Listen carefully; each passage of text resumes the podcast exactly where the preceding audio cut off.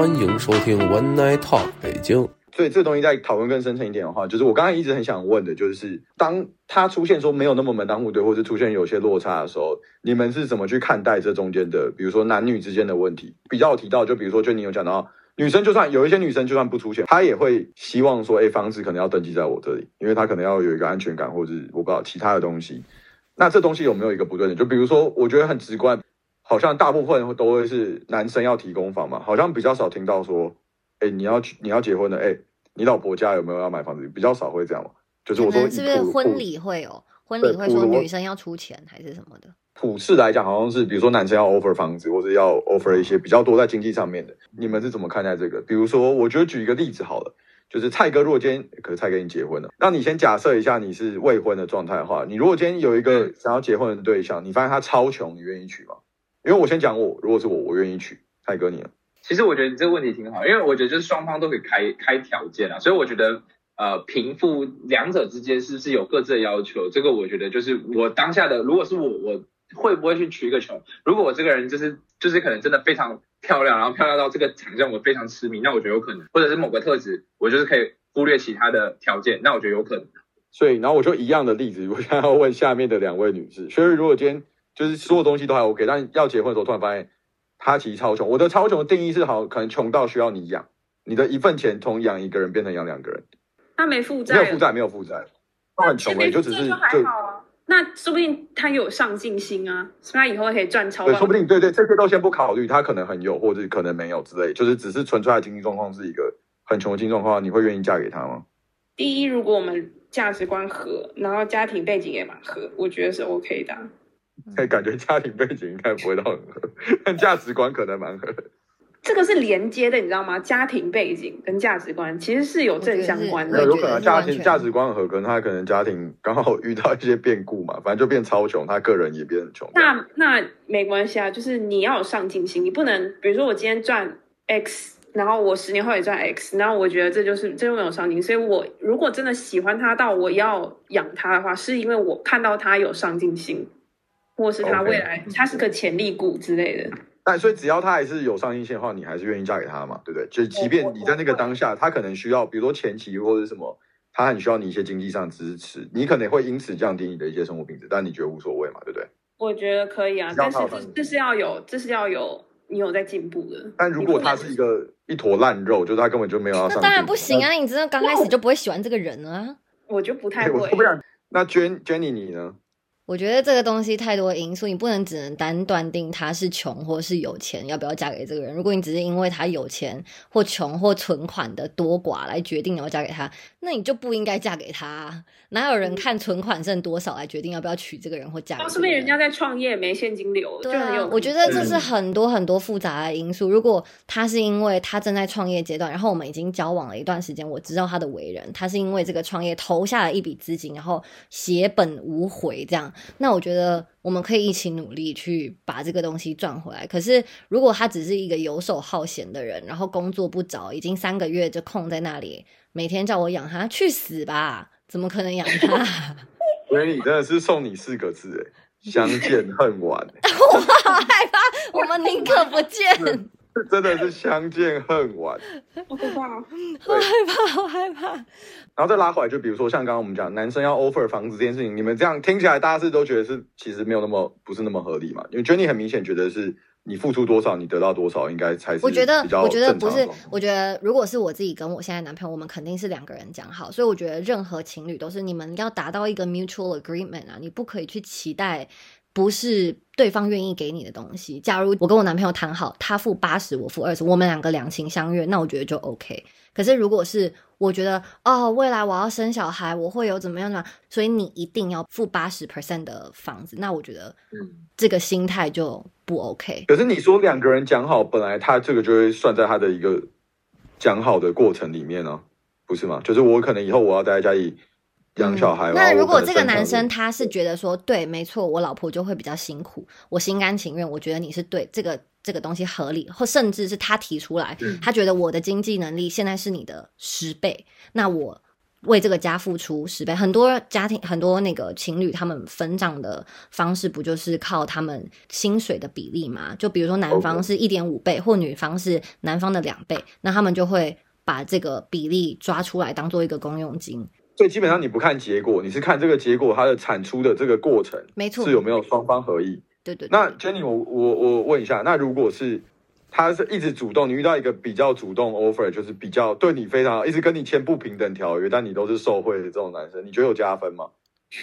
我觉得就比如说你遇到一个铁公鸡，就是每一次你怎么跟他谈，你们两个合意都要合意很久，然后最后都是五五，跟一个每一次就是哦哦，你你你要生小孩，那给你一个很好的房子啊，哎、哦你那我觉得这是你两个极端。我帮你买一个最最贵的止痛剂什么之类的，就是。这哪是铁公鸡啊？我就随便举例啊，就对你超级好这样的话，你觉得这样是有加分的吗？就是一个大方，或者是说很容很我觉得这个前提就就是前前提就是他要是尊重我的，很铁公鸡的人，那代表他就是不尊重你啊，他就是不尊重你想要一起去吃饭，你想要两个人一起分账，他不分，他要你付给他，他不就是不尊重你吗？没有没有没有五五啊，铁公鸡是五五啦，哦五五我就算铁公鸡，我这边对男生是很苛求的，哦，五五就五五就算五那就没问题啊那我没有占他一分便宜，我他也没有占我一分便宜，可是我觉得。我我可能生活上我就会觉得不舒服，因为我觉得没有什么东西都一定要这么锱铢必较。我对我朋友都没有那么锱铢必较，我干嘛跟我男最亲密的人什么东西都要分太累？那就是我们价值观不符。可是当你说有一个很大方的人，什么东西都要硬送给我，什么东西都要买最贵，那也跟我价值观不符啊，因为我又不一定需要这些东西。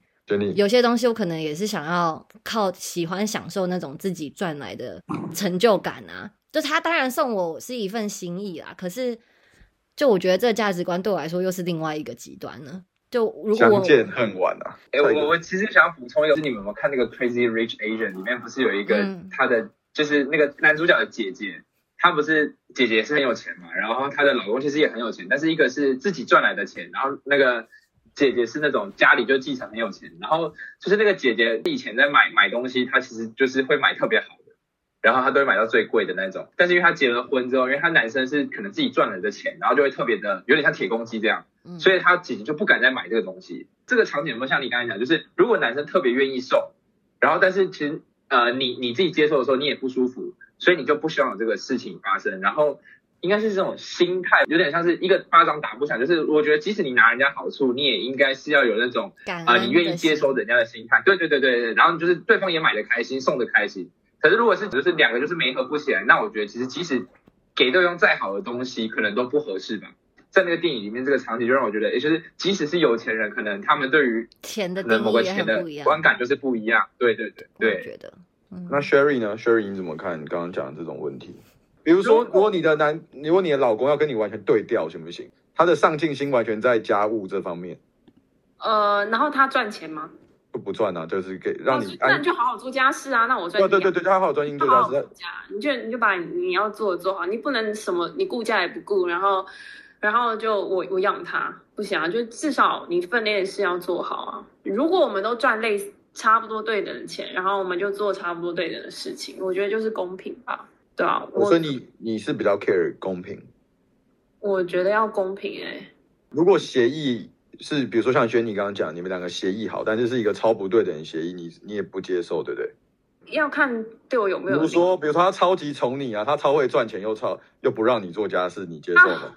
何乐而不为啊？何乐而不为哦啊我躺那边啊干嘛？我以为你很重视公平，我以为你没有没有没有，我属于公哦，平。你只是不能自己多付出，但是如果他要多付出很多，可是我跟你说，我跟你说，我想说一件事：天下没有白吃的午餐，不会有这种 offer 的。他对你这么好，然后 expect you for nothing，他不可能一定是在外面乱搞了。对他一定不是真的自己，他一定就是有这种人，真的有这我我啊有这种人，真的有这种人，你没遇到而已啊。笑死！那蔡哥嘞，蔡哥，你对于男女我觉得我不会吧，我因为我其实抱着比较跟跟 Jenny 一样的心态，就是觉得天下没有这种白送来的啦。反正如果他真的这么好的给你，那他一定是从其他地方要回来。对，我们唯一四个里面真的有结婚的是你哦，你 讲话很客气没有，我我我我之前就是跟我老婆真的会这样沟通啊，就是我觉得其实都是这样，就是人是对等的就是我希望对你好，就是写对，也会希望有回报啊，对对，都是会希望有回报的，对啊。我举一个超实际的例子，就我跟我男朋友旅行，因为我们两个经济就是差很多嘛，我们年龄也差很多，出去旅行的模式很常是他把贵的东西付掉，然后我付剩下小的东西。可是这有个很微妙的 balance，就是我当然不会 take it for granted，所以我就会做一些平常我跟我的朋友一起出去不一定会全部拿来我自己这边做的事，比如说安排行程、找景点。去规划这一整天的交通，这种很芝麻绿豆的小事，你可能会觉得很烦。然后当他的翻译什么，他有时候不会讲中文，去 deal with 那些 authority 什么 blah blah blah，然后到告诉他核酸怎么做，其实都是一些很烦的事。可是这件事我做的心甘情愿，因为他在金钱上他付出了比较多，所以他享受了这个 comfort。那假如有一天，我跟他出到一样的钱，我说不定不一定就不干了，手都不干了。可能就我就会要求吧。那我们两个现在就是有什么问题？去找核酸点这样。你明明看不明中文看超慢，就要给我去找。你就你那么会跑步，给我去找。或是就我们一起 travel，我们会我会想要选一个 mutual 一点的地方，就比如说选一个都会讲英文的地方，我们去 travel 看看。那我可以不用去当翻译的这个角色，而且会觉得。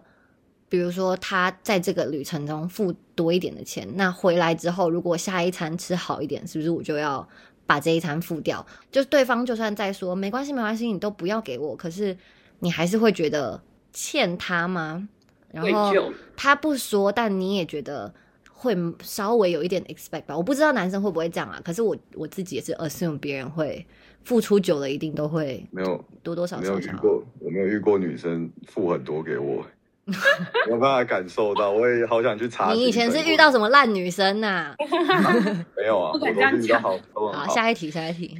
其实没有，后面差不多题目就这样嘛。最后做一个总结，第一个嘛，就是大家会想要结婚吗？那蔡哥肯定就不用回答这个问题了嘛。蔡哥还是蔡哥，现在有不同答案，应该就是我就觉得，其实这个就这个问题就是开中一开始我们其实就提，是你要满足你特定的需求，然后这个需求同时又达到你。你要跟另外一半相处的这个目的，我觉得其实可以结婚了。我从以前都不觉得不能结婚，只是我觉得我没有人会那么早结婚。对，你不会无缘无故结婚的，就是你不可能说啊，爱到爱一个人爱到我，我我要跟他结婚。我觉得背后都已经有一个目的。那你的目的是什么？不是啊，就要么你生小孩，要么像刚刚蔡哥说的身份的问题。嗯，对啊，对，我们都在聊我们同温层为什么要结婚嘛，都有很多很理性的原因。但我觉得。因为我们要探讨一下子，你知道，跟我们比较不一样的文化差异。我听到比较有趣，在这边想要结婚的原因，就是呃，某位我们共同友人的前女友，她跟我们说，她觉得结婚、生子、买房是一个让社会继续正常运行的必须去做的事情。她觉得是一种回馈社会。因为怎么上升到这个 level 了？所以你不觉得很有趣吗？就每一个人，我是觉得他把自己想的太伟大。好想知道是谁啊？那我逼掉哦。就是他的意思是因为他们家是一个非常传统的党派家庭，所以他会觉得说，嗯，这个 party 对你这么栽培，让你变成现在的你，所以你要就是去尽这个社会责任去。传宗接代继续下去，承先启后，这样让这个社会继续。如果有一个人不去有这样的想法，想说只为了自己的考量，而不是为了整个社会去考量的话，那就是很自私的人。这是他讲出来的想法。当下听到的时候，我真的是震惊我的三观。我会觉得哇，嗯，有人这就是一个完全不一样的世界。我之后会想有机会，我诺贝尔奖会提名他。这我觉得，我觉得就我不会觉得想去批评什么。可是当下你听到时候，会觉得哦，原来这样的想法是存在的。就是我 我同事就有跟我讲说，像他家里人就有要求他不可以去跟不是他们村子的人谈恋爱，就他一定要真的，对不起，对不起，他就会觉得说。你不可以嫁给其他村的人，因为这样以后结婚起来两个家庭的是很不方便。然后有一个我们在呃我们餐厅待最久的一对情侣，他们是来北京之后来公司才认识的。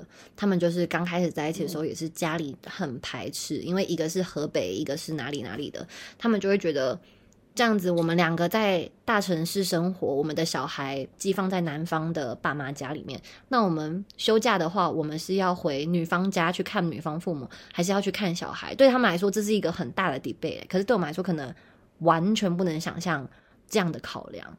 所以突然之间门当户对，好像在另外一个文化里面是一个很举足轻重的一个硬条件，对硬条件，条件非常非常讲究的硬条件。但是，当我们自己的同文层想的就很不一样嘛。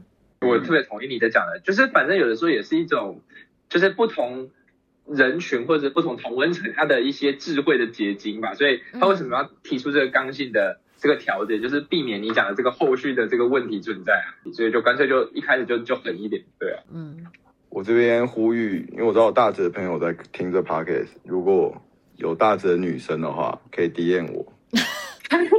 是啊，我以为要呼吁什么震惊的，不要聊不要那个大安区的不要来哦，哎你不是中山区、中山区、中山区也都不准来了。跨镇跨村的都不要来找我们家阿东。跨村，跨村的麦来乱呐。那我再讲一个同一个友人的前女友，别的前女友的例子。低调。他他另外一个前女友，就是当时我觉得听到当下也觉得很夸张，是他前女友逼他去把他们家的地契找出来，要让他爸当场就把名字改成友人的名字，这样他们结婚这套房就变成他们两个的，不是爸妈的。啊，有人家不是就只有有人一个小孩吗？对啊，等等，这改个屁呀、了有人家就是有人一个小孩，对啊，可是有人家有几个这个有什么好改？但是有人的爸妈之后不是也会给有人吗？对啊，等到他们死啊。为什么要当场？不是不是，对吗？当场改我也没必要啊，这有什么必要啊？要啊。对啊，所以才夸张而且他不知道啊。有人其实蛮懦弱的嘛，他只是长得比较壮而已，他是感觉干不出这种事、哎、我觉得好对不起有人哦。那有人说什么？有有人当下有什么？当然不要啊，这是他哦爸妈的房子，跟他有一点理。性哎，真对啊我只能说夜路真的不能一直走、哎，有人就是喜欢走夜路、哎，这有人一就蛮直不有贵啊，有人遇到很多奇葩事，有人遇到很多奇怪的事、哎，对啊，对啊。有人所以我就觉得，我就觉得，如果你没有听到这些事，你不会想说世界上这种观念存在，就也蛮酷的啦。某方面，是没错。好，那最后最后的一个问题就是是，那大家我就把它集合在一起嘛，就是那大家有想要买房吗？然后感觉听起来好像目前都还好嘛，就是除了 Sherry 跟我可能有比较想要买买买房，而蔡哥也有啊，但是蔡哥就是比较，因为蔡哥已经结婚了嘛，然后我跟 Sherry 因为还没结婚，我们比较人因梦想伟大吧，比较有梦想，觉得我们可能 为了结婚，我们有机会要拼房子这样。但不知道要买哪里，这也是问题啊。我建议你嘛，就是太贵的、买不起的可以先去掉。我买房经验哎、是这样我要先，插，我先插个话，我最近有看台南房子，台南也很贵、很贵，真的不夸张台。南超贵，台南我跟你讲，现台南真的在一栋要。三四千以上哦，甚至比新店还贵，真的不夸张。因为台积电真的在那里，我我我上个月我爸妈买了一个小房子，你爸妈一直在买房哎、哎、然后然后我哎爸妈，然后我爸妈 就问我说要不要要那个房子要不要登记在我那，然后但是我要付那个那个叫什么贷款。我就那天我爸妈才发现我原来美股输那么多钱，我就跟他说我其实没有台币，都变美股，然后都没钱了。然后大直的女生小心哦，不要踩进张燕凯的陷阱哎、你嫁进来要开始张燕凯，阿东阿东，的陷阱。阿东啊，哎、所以哎、没有，但我发现其实好像还是可以买，如果爸妈有帮忙付首付的话，废话，而且你 OK 通常要，比如说你爸妈现在名下都有房，啊，如果登记在你名下的话，你是有什么第一第一套房什么优惠的？我有点忘记了，第一套房的贷款优惠吧，就比较便宜啊，利率。所以其实好像我觉得往，比如说我我我爸妈买那个在台中嘛，所以其实为什么你妈买台中啊？我爸台中人啊，而且我们台中本来就有买房子、啊，然后我爸就有在看到房子，他哦说他想要买，我不知道，反正他们就是老老欧啊啦那种烂观念，哎，反正我那还是有机会啊，我觉得往比较便宜的地方看嘛，然后现在没有你说，你说你会不会觉得人是不是贱呐、就是我们每一个阶段都要给自己设立一点目标，会不会这方面这个这个买房这件事，就是人帮自己设的一个目标啊？如果没有这个目标的话，好像也不知道追求什么、欸，赚来的钱你也不知道存起来要冲三小，所以你就只好。对啊，我觉得是责任感欸其实吧，就我真的会想要买房子，就是因为小小孩的话，你又没小孩，就是我要结婚就会有小孩，所以我说啊，我说我现在也没有买房子嘛，干嘛大家这样子？我说如果我真的自己很想买房子，那肯定是不是因就目前来讲肯定不是，因为我是一个很很很堕落的心态啊，我就是觉得，我就跟而且我都有跟我爸妈讲，我就住我们家就好了，我就是我也觉得，我觉得我家。我就住我家就好了，而且对啊，而且我家也不用做家事，然后我还可以还吃饭，就是哎妈妈我想吃什么，然后叫我妈带我出去吃，跟小朋友一样，不是我就是小朋友，多爽。但是如果我今天是想要变成一个，对我今天要变一个老爸的话，我总不可能是哎我肚子饿找找奶奶，不可能嘛，这虚汗的嘛。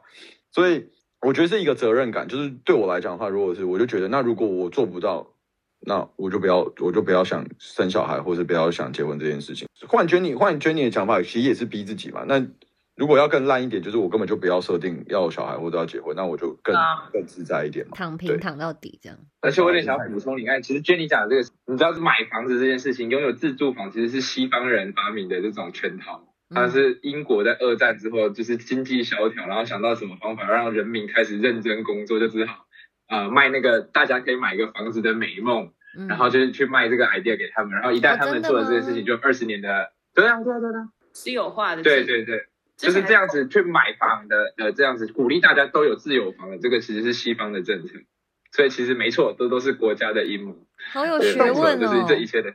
哦，我们最近有在，我在跟我男朋友讨论，就是像买房这类的 topic，然后我们都觉得，就如果买房的话，A 是 for 投资，就是你买了之后是可以租出去，然后让你现在生活品质更变好，然后变成一种现金的转换。然后 B 的话，它就是一个大型的集装箱，就是一个 vacation house 什么比较在一个便宜一点，像 Sherry 刚刚讲 affordable 的地方，曼谷或是呃葡萄牙这种地方买一个 vacation house，然后它可以收集所有你想买的那种大型家具，或是任何你现在租屋处没办法去改造的地方，你在一个小小的地方去实现你这个、呃有一个落地生根的梦想，可是就不用觉得说你要被绑在那个地方。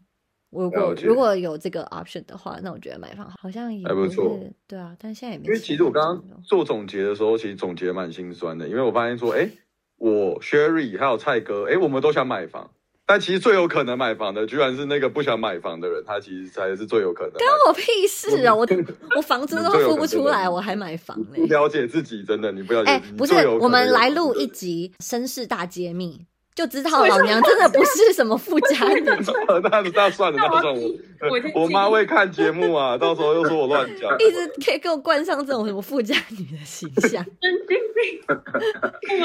你说个讲超清楚是不是？说你爸那个 几年到几年在那里任职啊？他说缴缴多少税，那个税不能凭空乱讲的那个要去搜本名，看有没有那个注册搜本名啊。太可怕了，那个他说财产财产登记去跟法院调，是不是？就说 神经没有必要。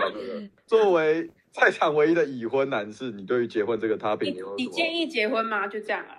我自心里来讲，我我觉得我我是因为我自己已经结了婚，我当然我觉得我会站在要结婚这个理理念上，就是有点像是一个仪式感的过程，就是签了字，就我觉得就有那个仪式感，就是大家可能会对这个事情更认真，然后会把比如说。就是为了一些小事情就离开啊，然后的这种成本会稍微垫高一点的，因为我觉得人有的时候就是还是比较犯贱嘛，就是很多时候个性使然，然后或者是呃脑充血，反正就是你就会很多时候就会想要顺顺自己的意嘛，然后可是这个这个意有的时候就是要有点门槛去挡住它，要不然其实有的时候真的会阻止你去做一些冲动的事情，所以我觉得站在就是阻止冲动，然后法律上可能会帮助你有更多一些方便性吧。最后就是我就是跟你在一起的人在一起又有一个仪式感，我觉得其实也是挺好的。可以在最后追问一题吗？嗯，就是那除了刚刚说这些法律啊、巴拉巴拉什么的比较方便搬家有的没的，你觉得踏入婚姻有给你的心灵带来什么另一个层面的提升吗？哎，这个好问题。其实我我之前就是一直在想说，结婚前跟交往前有什么差别？其实真的没差。就是如果真的我在一起，就是我们俩在一起很早就同居了嘛，嗯我们交往的第一天我们就同居了，所以我到现在就是一直在跟我同居的时候是一一模一样的生活，我其实都没有改变的，所以我就觉得这一点倒是就是？我啊，应该是说我们那时候刚要变成讨论说要变成室友，然后后来不久前，然后反正我就告白，然后反正就在一起的第一天开始，基本上我们就是同居了，对。反正就是我我觉得这段历程也是一个很神奇的过程，所以反正就我觉得我也省掉那种，就是很多人不是到底要不要同居，要要牺牲掉自己的那个要磨合的那一段，我就觉得，哎，刚好我就是一开始就在一起，就是这个这个样貌，然后我同居，然后到最后结婚，其实都是很类似的场景，所以我就觉得其实。结婚前跟结婚后，其实对我来讲，其实真的差差别不大。但是如果讨论到生小孩这件事情，可能就是另外一个真的会改变很多动态的一个一个场景。对，嗯，对，谢谢泰哥分享。我听完好会感人，这么容易被催婚。好啊，就谢谢大家收听，谢谢，谢谢大家，拜拜。